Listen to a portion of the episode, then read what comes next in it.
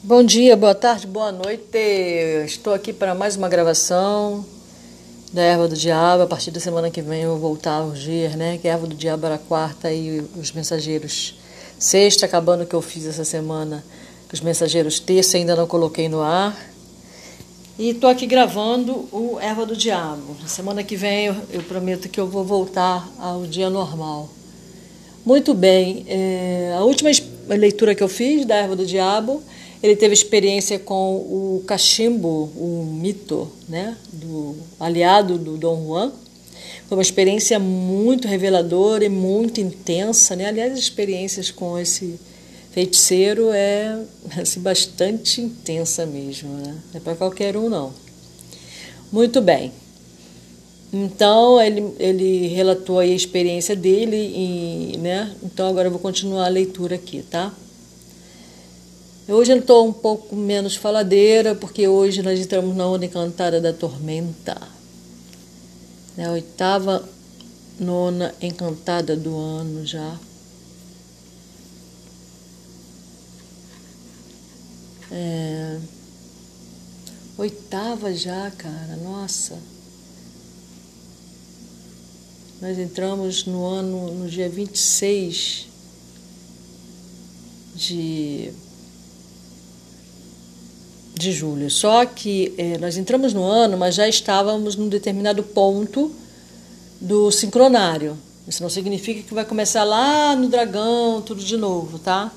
Vai continuar da onde estava. É, aí entramos no Lua autoexistente, que vai é, nos guiar durante todo esse ano. Mas eu não estou aqui para falar sobre o sincronário maia, né? Então vamos falar sobre o a erva do diabo através de Carlos Castanheira, ao qual sou muito grata por estar lendo esse livro. Ele tem me ajudado muito é, a entender meu próprio processo dentro da Ayahuasca.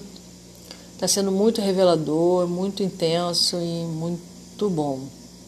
Sinceramente, muito bom. Então, vamos ao que interessa. Meu último encontro com Mescalito, né? Eu, ele é no, no anterior, quem quiser saber, como é que foi o encontro dele com o mito, que é o fumo do, do Dom Juan, que não é feito com tabaco, tá, gente?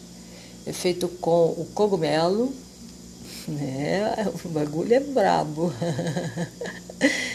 Meu último encontro com mescalito foi um conjunto de quatro sessões realizado em quatro dias consecutivos. Para quem não sabe, mescalito é o famoso peiote, tá? Princípio ativo do peiote, dos cactos, que é trabalhado nas medicinas da floresta, o princípio ativo dos cactos, de uma forma geral, é mescalito, tá bom? Sendo que o peiote ele é desenvolvido no deserto. Tem o axuma que é desenvolvido nas montanhas, tá bom? Então vamos lá. Dom Juan chamou essa longa sessão para essa longa sessão um mitote. Eu não sei se a tradução é bem essa. Era uma cerimônia de peioteiros e aprendizes. Ah, tá. Nossa. Havia dois homens mais velhos, mais ou menos da idade de Dom Juan, um dos quais e cinco homens mais moços, inclusive eu. Então eram cinco, sete pessoas. A cerimônia teve lugar, é oito, né? Contando com Dom Juan. Cinco, mais dois homens velhos da idade de Dom Juan, oito pessoas. A cerimônia teve lugar no estado de Chihuahua, no México, próximo à fronteira do Texas. Consistia em cantar e ingerir o peiote durante a noite. Na parte do dia, serventes mulheres que ficavam fora dos limites do local da cerimônia forneciam água aos homens e somente uma amostra de alimentos rituais eram consumidos cada dia. Nossa, então vamos lá. Mulher não participa, ah, Jesus. Na primeira noite da cerimônia, então, eram noites seguidas, né? Na primeira noite da cerimônia, quinta-feira, 3 de setembro, tomei oito botões de, de peiote. Gente, isso é coisa pra caraca!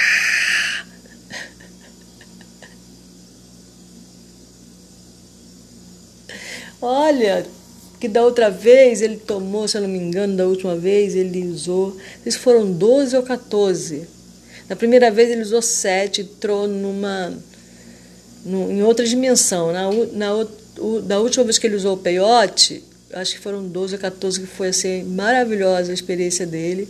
E agora ele tomou oito peiotes, está dizendo aqui que não teve efeito. Não tiveram efeito sobre mim, ou se tiveram, foi muito ligeiro. Fiquei de olhos fechados a maior parte da noite. Sentia-me muito melhor assim. Não dormi nem fiquei cansado. No fim da sessão, o canto extraordinário. Por um momento, senti-me exaltado tive vontade de chorar, mas quando terminou o canto, a sensação sumiu. Nós todos nos levantamos e fomos para fora. As mulheres nos deram água, alguns dos homens gargarejaram com ela, outros a beberam. Os homens não falavam nada, mas as mulheres conversavam e riam o dia todo. Os alimentos rituais eram servidos ao meio-dia. Consistiam em milho cozido. Ao pôr do sol na sexta-feira, 4 de setembro, começou a segunda sessão. O líder cantou sua canção de peiote e recomeçou o ciclo de cânticos peiotes e o consumo de botões de peiote. Terminou de manhã, cada homem cantando sua própria canção, em uníssimo com os outros. Quando saí, não vi tantas mulheres quanto na véspera. Alguém me deu água, mas eu não estava mais preocupado com o ambiente. Mais uma vez eu ingerira oito botões, mas o efeito fora diferente. Deve ter sido no fim da sessão que a cantoria se acelerou muito, todo mundo cantando ao mesmo tempo. Percebi, percebi que alguma coisa, alguém do lado de fora da casa queria entrar. Não sabia se a cantoria era para evitar que a coisa entrasse ou para atraí-la para o interior. Era o único que não tinha uma canção. Todos pareciam olhar para mim com curiosidade, especialmente os mais jovens. Fiquei encabulado e fechei os olhos. Então percebi que eu podia ver o que se passava muito melhor de olhos fechados. Com certeza, né? Quando a gente está na cerimônia, você fica com o olho fechado, amigo, tu vai embora. Fica com o olho aberto, tu... Essa ideia ocupou toda a minha atenção. Fechei os olhos e vi os homens em minha frente. Abri os olhos e a imagem continuava igual. O ambiente era exatamente igual para mim, de olhos fechados ou abertos. De repente, tudo desapareceu ou se desfez e apareceu a figura viril de Mescalito que eu vira dois anos antes. Olha a distância entre uma cerimônia e outra, né? Entre um momento e outro. Ele estava sentado a certa distância, de perfil para mim. Olhei-o fixamente, mas ele não olhou para mim. Não se virou nenhuma vez. Achei que estava fazendo alguma coisa errada, alguma coisa que o estava afastando. Levantei-me e fui para junto dele para perguntar-lhe mas meu movimento dissolveu a imagem. Começou a desaparecer e os vultos dos homens que estavam comigo se super, superpuseram sobre ela. Tornei a ouvir a cantoria alta e frenética. Fui para os arbustos próximos e andei um pouco. Tudo estava muito nítido. Reparei que eu estava vendo no escuro. Mas dessa vez importava muito pouco. O importante era saber por que Mescalito me evitava. Voltei para junto do grupo e quando ia entrar na casa ouvi um ronco pesado e senti um tremor. A terra estava tremendo. Era o mesmo ruído que eu ouvira no Vale de Peiote dois anos atrás. Tornei a correr para dentro dos arbustos. Sabia que minha escaleta estava lá e que eu ia encontrá-lo, mas ele não estava. Esperei até de manhã e me juntei aos outros pouco antes de terminar a sessão. O mesmo ritual foi repetido no terceiro dia. Não estava cansada, mas dormi durante a tarde. Na noite de sábado, 5 de setembro, o velho cantou sua canção peiote para recomeçar o ciclo. Naquela sessão, só mastiguei um botão e não escutei nenhuma das canções, nem prestei atenção a nada do que se passou. Desde o primeiro momento, todo o meu ser se concentrou unicamente em um ponto. Sabia que uma coisa muito importante para o meu bem-estar estava faltando. Enquanto os homens cantavam, pedi a Mescalita em voz alta que me ensinasse uma canção. Meu pedido misturou-se com os cantos altos dos homens. Imediatamente ouvi uma canção em meus ouvidos. Virei-me e sentei-me de costas para o grupo e escutei. Ouvi a letra e a melodia várias vezes e as repeti até ter aprendido toda a canção. Era uma canção comprida em espanhol. Então cantei-a para o grupo várias vezes. E pouco depois, uma nova canção insinuou-se nos meus ouvidos. Quando chegou a manhã, tinha cantado ambas as canções inúmeras vezes. Sentia-me renovado e revigorado. Depois de nos darem água, Dom Juan deu-me um saco e nós todos fomos para os morros. Foi uma caminhada longa e fatigante até uma meseta. Ali vi várias plantas de peiote, mas por algum motivo não quis olhar para elas. Depois de atravessarmos o pequeno planalto, o grupo se espalhou. Dom Juan e eu voltamos colhendo botões de peiote, tal como tínhamos feito da primeira vez que o ajudei. Voltamos no fim da tarde do domingo, 6 de setembro. De noite, o líder, o líder reabriu o ciclo. Ninguém disse nada, mas eu sabia perfeitamente que era a última reunião. Dessa vez, o velho cantou uma canção nova. E foi passado em volta um saco com botões frescos de peiote. Era a primeira vez que eu provava um botão fresco. Era polpudo, mas duro de mascar. Parecia uma fruta verde, dura, e era mais amargo do que os botões secos. Pessoalmente, achei o peiote fresco muito mais vivo. Mastiguei 14 botões, contei-os com cuidado. Não terminei o último, pois ouvi o ruído especial que marcava a presença de Mescalito. Todos cantavam freneticamente. Eu sabia que Dom Juan e todos os outros tinham ouvido o barulho. Recusei-me a pensar que sua reação fosse uma resposta a um sinal dado por um deles, só para me enganar. Naquele momento, senti uma grande onda de sabedoria me invadir. Uma suposição que eu alimentava havia três anos transformou-se em certeza. Levara três anos para compreender, ou melhor, para descobrir que o que quer que esteja encerrado no cacto Lophophora williamsi não tinha nada a ver comigo para existir como entidade. Existia por si lá fora, solta. Então eu soube. Cantei febrilmente, até não poder mais pronunciar as palavras. Sentia como se as canções estivessem dentro do meu corpo, sacudindo-me incontrolavelmente.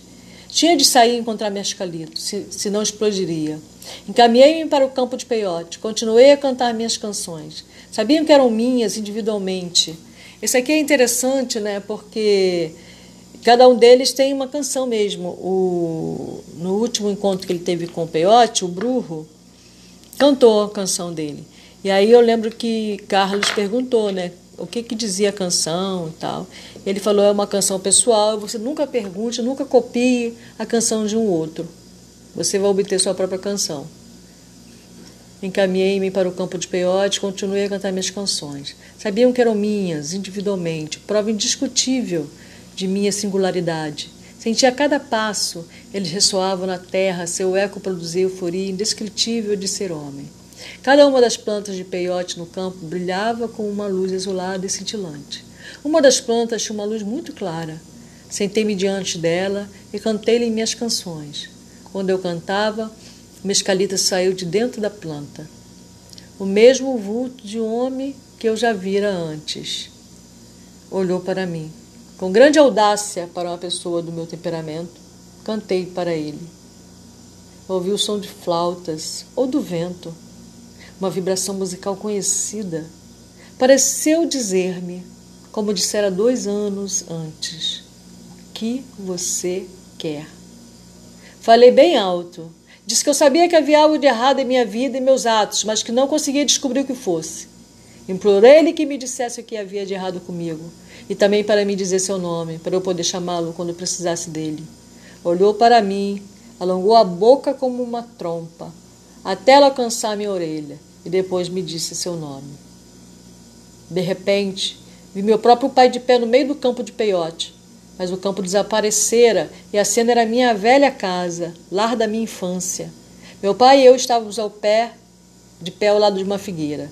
Abracei meu pai e depressa comecei a contar-lhe coisas que nunca tinha podido dizer antes.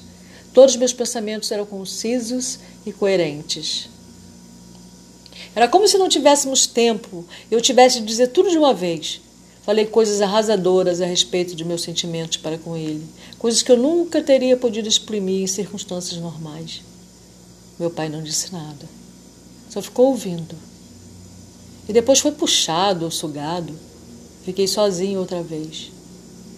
Chorei de remorso e tristeza. Passei pelo campo de peiote chamando o nome de Mescalito, que Mescalito me ensinara. Alguma coisa surgiu de uma luz estranha, como de estrela, numa planta de peiote. Era um objeto comprido e luminoso, um bastão de luz do tamanho de um homem. Por um momento iluminou todo o campo com uma luz intensa, amarelada ou âmbar. Depois iluminou todo o céu, criando um espetáculo maravilhoso e portentoso. Achei que ia ficar cego se continuasse a olhar. Cobri os olhos e enterrei-o nos braços. Tive uma ideia clara de que Mescalito me havia dito me havia dito comer mais um botão de peiote. Pensei, não posso fazer isso, pois não tenho faca para cortá-lo. Coma um do chão, disse-me ele, do mesmo modo estranho.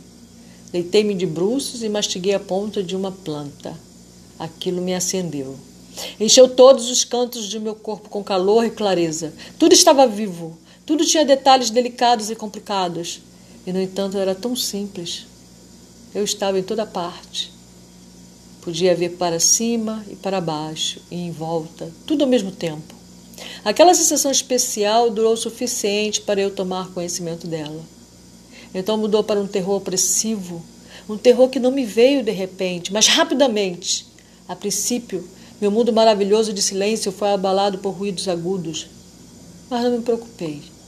Depois os ruídos foram se tornando mais fortes e eram ininterruptos, como se me estivessem envolvendo, e aos poucos perdi a sensação de estar flutuando num mundo tão diferenciado, indiferente e belo. Os ruídos se tornaram passadas gigantescas. Alguma coisa enorme respirava e se movia em volta de mim. Achei que estava me caçando. Corri e escondi-me debaixo de um rochedo e procurei ver daí o que é que me perseguia. Em dado momento, saí de meu esconderijo para olhar, e meu perseguidor, fosse quem fosse, avançou. Era como uma alga marinha. Lançou-se sobre mim. Pensei que seu peso fosse esmagar-me, mas encontrei-me dentro de um cano ou cavidade. Vi claramente que a alga não tinha coberto toda a superfície do solo em volta de mim. Ainda restava um pouco de terra livre debaixo do rochedo. Comecei a rastejar para baixo dele. Vi imensos pingos de líquidos, de líquido caindo da alga. Eu sabia que ela estava segregando, segregando ácido digestivo a fim de me dissolver. Um pingo caiu no meu braço. Tentei esfregar o ácido com pó e apliquei saliva enquanto cura, cu, cavava mais. Em certo momento, fiquei quase vagaroso. Estava sendo empurrado para cima, para uma luz. Achei que a alga me dissolvera. Vagamente vi uma luz que se tornava mais forte. Estava saindo de debaixo da terra e por fim rompeu no que reconheci como sendo o sol erguendo-se por trás dos montes. Aos poucos comecei a recuperar meus processos sensoriais normais.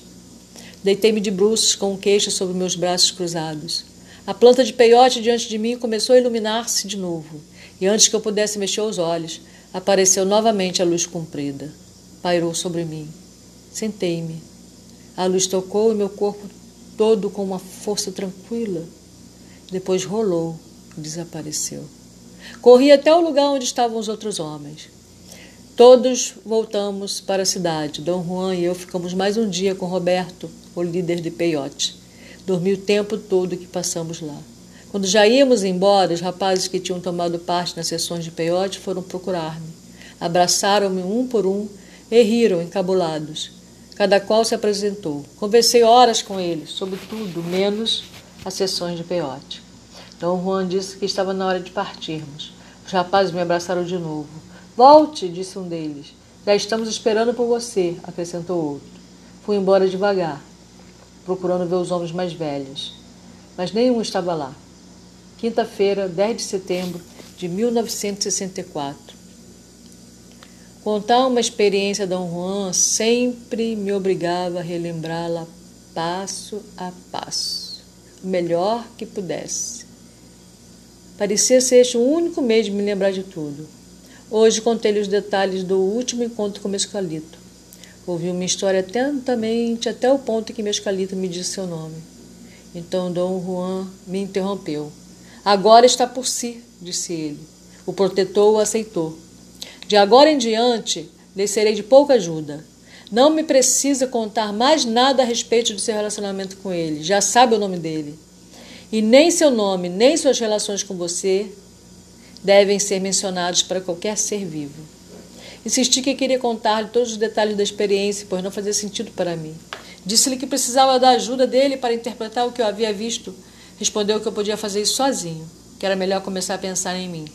Argumentei que estava interessado em ouvir as opiniões dele, porque eu levaria muito tempo para chegar a opiniões próprias e nem sabia como proceder. Veja as canções, por exemplo, disse eu. O que significam?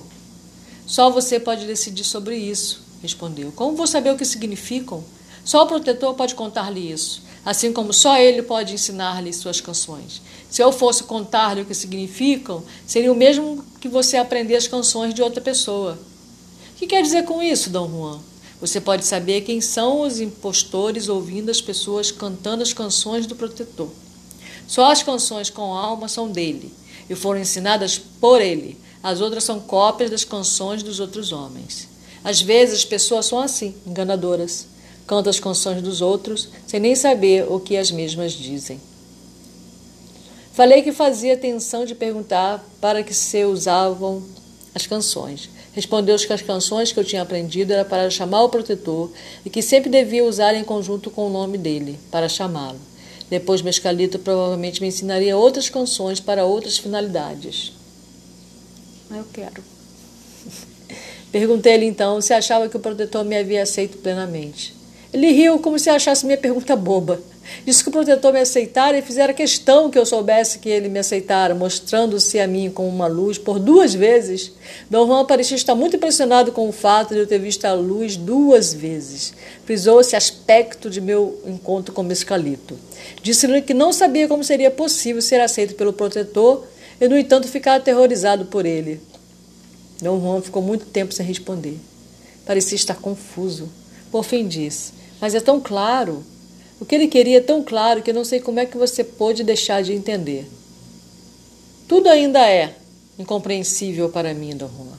Leva tempo para realmente ver e compreender o que Mescalito quer dizer. Deve pensar em suas lições até elas ficarem claras. Sexta-feira, 11 de setembro de 1964. Mais uma vez insisti para que Dom Juan interpretasse minhas experiências visionárias. Despistou um pouco, depois falou como se já estivéssemos conversando a respeito de Mescalito. Não vê como é tolo perguntar se ele é uma pessoa com quem se pode conversar? Disse Dom Juan. Ele não se parece com nada que você já tenha visto. É como um homem, mas ao mesmo tempo não é nada como um homem. É difícil explicar isso às pessoas que não sabem nada sobre ele e que querem saber tudo a seu respeito de repente. Depois, suas lições são tão misteriosas quanto ele mesmo. O que eu, que eu saiba, ninguém pode prever seus atos. Se ele fizer uma pergunta, ele lhe mostra o caminho, mas não lhe conta a respeito da mesma maneira que você e eu conversamos. Agora entende o que ele faz? Não creio que eu tenha dificuldade para entender isso. O que não consigo decifrar é o significado dele. Pediu-lhe para lhe dizer o que há de errado com você. Ele lhe deu o quadro completo. Não pode haver engano. Não pode dizer que não entendeu. Não foi uma conversa, no entanto, foi. Depois fez uma pergunta ele respondeu exatamente da mesma maneira. Quanto ao que ele poder, queria dizer, não estou certo de entendê-lo, pois você resolveu não me dizer qual foi sua pergunta. Repeti com cuidado as perguntas que me lembrava de ter feito. Coloquei-as na ordem que as fizera. Estou fazendo o que é certo? Estou no caminho certo? O que devo fazer da minha vida? Dom Juan disse que as perguntas que eu formulara eram simples palavras. Era melhor não pronunciar as perguntas e sim fazê-las de dentro. Disse-me que o protetor querido queria dar-me uma lição. E para provar que queria dar uma lição e não assustar-me para eu fugir, ele se mostrara duas vezes como luz. Falei que ainda não podia entender por que Mescalito me aterrorizava, se me aceitava. Lembrei a Dom Juan que, segundo suas declarações, ser aceito por Mescalito implicava que sua forma era constante, não mudava da felicidade para o pesadelo. Dom Juan tornou a rir de mim e disse que eu pensasse sobre a pergunta que tinha no coração quando falei com Mescalito. Então eu próprio havia de compreender a lição. Pensar na pergunta que eu tivera em meu coração era um problema difícil. Disse a Dom Juan que tinha muitas coisas em mente. Deu em mente, né?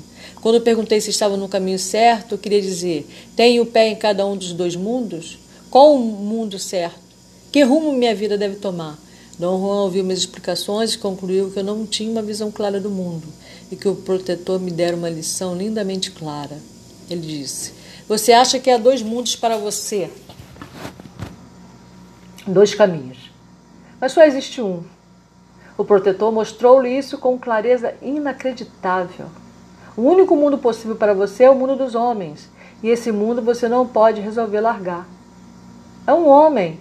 O protetor lhe mostrou o mundo da felicidade, onde não há diferença entre as coisas, porque lá não há ninguém que indague pela diferença. Mas esse não é o mundo dos homens. O protetor o sacudiu dali para fora e lhe mostrou como é que o homem pensa e luta. Este é o mundo do homem, e ser um homem é estar condenado a esse mundo. Você tem a presunção de crer que vive em dois mundos, mas isso é apenas vaidade. Só existe um único mundo para nós. Somos homens e temos de seguir o mundo dos homens satisfeitos. Creio que esta foi a lição. Dom Juan aparentemente queria que eu trabalhasse o mais possível com a erva do diabo. Essa atitude estava em desacordo com sua propaganda aversão pelo poder. Ele próprio explicou o fato, dizendo que estou próximo, estava próximo ao momento em que eu teria de fumar de novo, e que então já deveria ter adquirido o melhor conhecimento da erva do diabo. Sugeriu várias vezes que eu devia, pelo menos, testar a erva do diabo por meio de mais uma feitiçaria com os lagartos, eu já li sobre isso, é muito interessante, assustador também. Cogitei da ideia por muito tempo. A insistência de Dom Juan aumentou dramaticamente, até sentir-me obrigado a atender o pedido dele. Eu um dia resolvi fazer uma avaliação a respeito de uns objetos roubados. Segunda-feira, 28 de dezembro de 64. No dia 19 de dezembro, cortei a raiz de datura. Esperei até estar bem escuro para executar minha dança em volta da planta. Preparei o extrato da raiz durante a noite e no domingo, por volta das seis da manhã, fui ao local de minha datura. Datura é erva do diabo, tá? Para quem não sabe. Sentei-me diante da planta, tinha tomado nota cuidadosamente dos ensinamentos de Dom Juan sobre o processo. Tornei a ler minhas anotações e vi que não era obrigado a moer as sementes ali. Por algum motivo, o simples fato de estar diante da planta me dava uma rara estabilidade irracional uma clareza de pensamento ou um poder de me concentrar em meus atos que eu normalmente não possuía. Segui todas as instruções meticulosamente, calculando o tempo de modo que a pasta e a raiz ficassem prontas no fim da tarde. Por volta das cinco horas, estava empenhado em pegar um par de lagartos. Durante uma hora e meia, tentei todos os métodos que me ocorreram, mas fracassei em todas as tentativas. Estava sentado de frente da plantatura, tentando imaginar uma maneira prática de atingir meu propósito, ou seja, pegar os lagartos. Né? De repente lembrei-me de que Dom Juan dissera que é preciso conversar com os lagartos. A princípio, senti-me ridículo falando com os bichos. Era como estar encabulado ao falar diante de uma plateia. Mas a sensação logo desapareceu e continuei a falar. Estava quase escuro. Levantei uma pedra. Debaixo dela havia um lagarto. Tinha um aspecto de estar dormente. Apanhei-o. Então vi que havia outro lagarto, duro, debaixo da outra pedra. Eles nem se contorceram. Costurar a boca e os olhos foi a tarefa mais difícil. Reparei que Dom Juan tinha dado um sentido de irrevogabilidade nesses atos. A atitude dele era que, quando um homem começa um ato, não há meio de parar. No entanto, se eu tivesse querido parar, não havia nada que me impedisse. Talvez eu não quisesse parar. Soltei um dos lagartos e ele foi numa direção nordeste, presságio de uma experiência boa, porém difícil. Prendi o lagarto a meu ombro e besuntei as têmporas conforme ordenado. O lagarto estava duro. Por um momento pensei que estivesse morrido. O Dom Juan me disseram o que devia fazer se isso acontecesse, mas o lagarto estava só dormente. Bebi a poção e esperei. Não senti nada de extraordinário. Comecei a esfregar a pasta em minhas têmporas. Apliquei-a 25 vezes. Depois, mecanicamente, como se eu estivesse distraído, espalhei-a repetidamente por toda a testa. Percebi meu engano e depressa limpei a pasta. Minha testa estava molhada de suor. Fiquei febril. Uma ansiedade intensa me dominou, pois Dom Juan me avisara sempre de que não passasse a pasta na terra. O medo transformou-se numa sensação de completa solidão, uma sensação de estar condenado. Estava ali sozinho. Se alguma coisa de ruim ia acontecer-me, não havia ninguém para me ajudar. Queria fugir. Tinha uma sensação alarmante de indecisão, de não saber o que fazer. Um mundo de pensamentos me passou pela cabeça, numa velocidade extraordinária. Reparei que eram pensamentos meio estranhos, isto é, eram estranhos no sentido de que pareciam surgir de maneira diferente de pensamentos comuns. Sei a maneira como penso, meus pensamentos têm uma ordem definida que é minha e qualquer desvio é perceptível. Um dos pensamentos estranhos foi sobre uma declaração feita por um autor. Lembro-me vagamente de que era mais como uma voz, ou alguma coisa dita em algum lugar nos fundos. Aconteceu tão depressa que me assustou. Parei de pensar nele, mas transformou-se num pensamento comum. Estava certo de ter lido a declaração, mas não conseguia lembrar-me do nome do autor. De repente, lembrei-me de que era Alfred Kroeber. Então, outro pensamento estranho apareceu e disse que não era Kroeber, e sim George Simmel, quem fizera tal declaração. Insisti que era Kroeber, e quando vi, estava discutindo comigo mesmo e tinha esquecido da sensação de estar condenado. Minhas pálpebras estavam pesadas, como se eu tivesse tomado comprimido para dormir. Embora eu nunca tivesse tomado essas coisas, foi a imagem que me ocorreu. Estava adormecendo, queria ir para meu quarto entrar nele, mas não conseguia mover-me. Depois, de repente, acordei, ou melhor, senti claramente que tinha acordado. Meu primeiro pensamento foi a respeito da hora. Olhei em volta. Não estava em frente da planta de datura. Displicentemente aceitei o fato de estar tendo mais uma experiência de adivinhação. Eram 12 horas e 35 minutos por um relógio acima da minha cabeça. Sabia que era de tarde. Vi um rapaz carregando uma pilha de papéis. Eu estava quase tocando, vi as veias do pescoço dele pulsando e ouvi batidas rápidas de seu coração. Eu estava absorto no que via e até então não tinha consciência da qualidade de meus pensamentos. Então ouvi uma voz no meu ouvido descrevendo a cena e percebi que a voz era o pensamento estranho em minha cabeça. Fiquei tão absorto em escutar que a cena perdeu seu interesse visual para mim. Ouvi a voz em meu ouvido direito, acima do meu ombro. Ela realmente criava a cena, descrevendo-a, mas obedecia à minha vontade, pois eu podia pará-la a qualquer momento e examinar os detalhes do que dizia a minha vontade. Ouvi, vi toda a sequência dos atos do rapaz. A voz continuou a explicá-los detalhadamente, mas por algum motivo a ação não era importante. A vozinha é que era a questão extraordinária. Três vezes no curso da experiência tentei virar-me para ver quem estava falando Tentei virar a cabeça completamente para a direita ou virar de repente para ver se havia alguém ali. Mas cada vez que eu fazia, minha visão se turvava. Pensei, o motivo por que não posso virar é que a cena não está no reino da realidade normal. E esse pensamento era meu. Daí em diante, minha atenção, é, concentrei minha atenção apenas na voz. Parecia vir de meu ombro. Era perfeitamente clara, embora fosse uma vozinha fraca. Mas não era a voz de criança nem de falsete, sim a voz de um homem em miniatura. Tão pouco era a minha voz. Supus que fosse inglês o que eu estava ouvindo. Sempre que tentava depois, propositalmente pilhar a voz, ela parava totalmente ou abaixava e a cena desaparecia.